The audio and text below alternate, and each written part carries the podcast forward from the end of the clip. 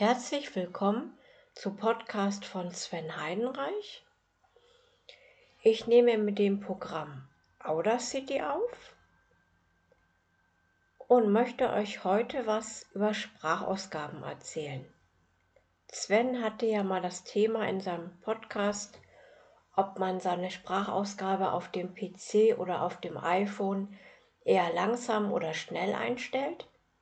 Ich persönlich stelle die Sprachausgabe auf dem iPhone oder auf dem Computer eher langsam ein, sodass ich eben auch noch verstehen kann, was von der Sprachausgabe angesagt wird. Ich kenne aber auch einige Leute, die ihre Sprachausgabe ziemlich schnell eingestellt haben. Als Stimme nutze ich auf dem PC bei NVDA den Stefan und bei JAWS die Eloquenz Max. Und auf dem iPhone habe ich VoiceOver am Laufen mit der Stimme Anna erweitert. Aber muss ja auch jeder selber wissen, welche Stimme er nutzt. Das soll es erstmal gewesen sein zum Beitrag Sprachausgaben. Ciao!